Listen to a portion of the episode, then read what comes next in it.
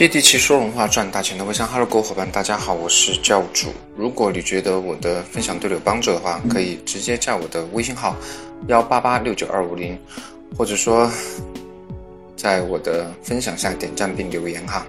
呃，最近一段时间哈，很多呃微商界还算比较出名的品牌吧，TST、棒女郎、随便果，呃等等啊，很多了，都在做一些。现场的落地的活动哈，千人团、万人团，看似非常的热闹，但是，呃，背后隐藏着一个深度的忧虑哈。呃，就像当年黎叔说的那样，人心散了，队伍不好带哈。啊，在赚钱的时候你好我好大家好，但是一旦遇到困难的时候哈，很多团队的销量呈断崖式的坍塌，整个团队就非常的不稳定哈，归属性也不强，而且。很多代理也不太听话哈，虽然线下培训是一种方式呢，但是能管多久呢？口号喊过以后，鸡血打过以后哈，呃，让很多代理当场非常的热血沸腾哈，哭着喊着要去升总代，但是发现回来以后，一切恢复正常以后，发现很多事情并没有在活动现场。来的这么热血沸腾，赚钱没有这么容易了。所以说，很多时候他们又恢复往常的一些常态哈，让很多大团队的这种管理者非常的不好带队伍。所以说，今天我们就来说一下如何去破一下这个局。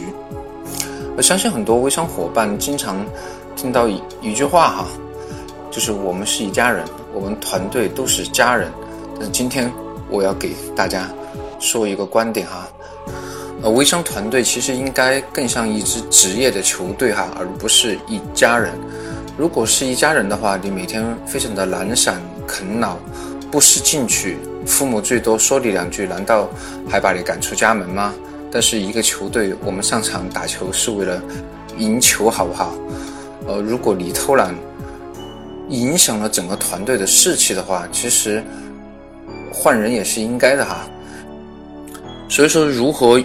运营好一个职业的球队呢？我觉得应该做好三点哈。其实每支球队都有自己建队的理念，比如说洛杉矶湖人队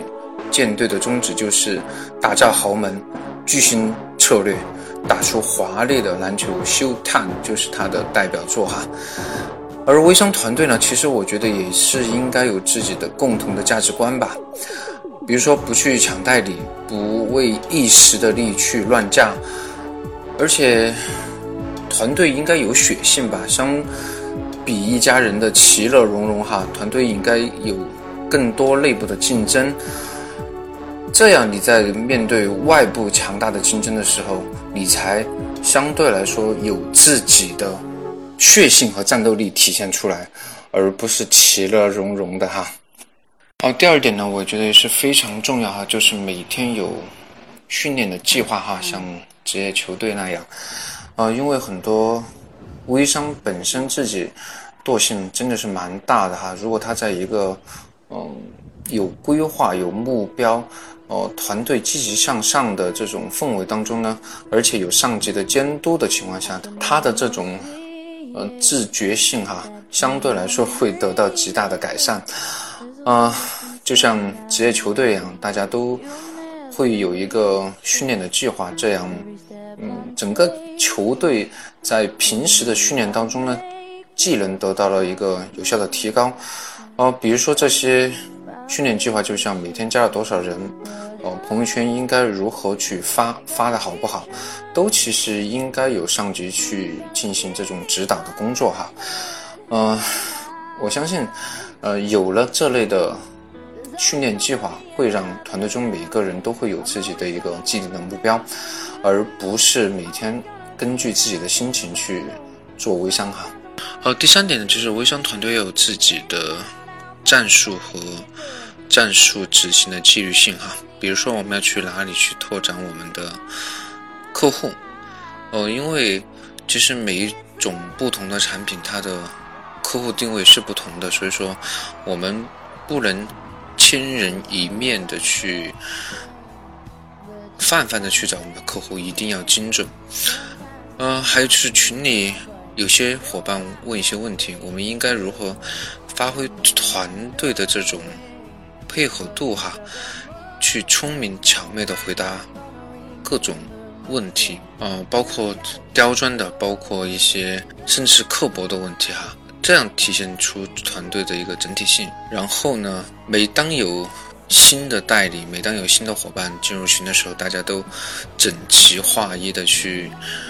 欢迎迎接，会让新的伙伴感觉到团队的一个士气。然后我觉得每次培训都应该全员到岗啊，因为我觉得一个职业的球队，即使你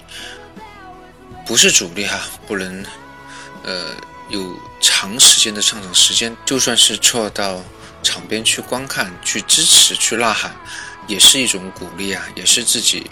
呃尽力哈。所以说，像这种集体的活动，一定都要参加。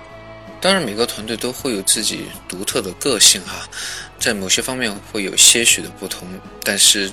这种整体呃战术纪律性的执行到位哈，肯定会对提升整体效率有非常直接的帮助。最后再小结一下吧。首先，我们通过。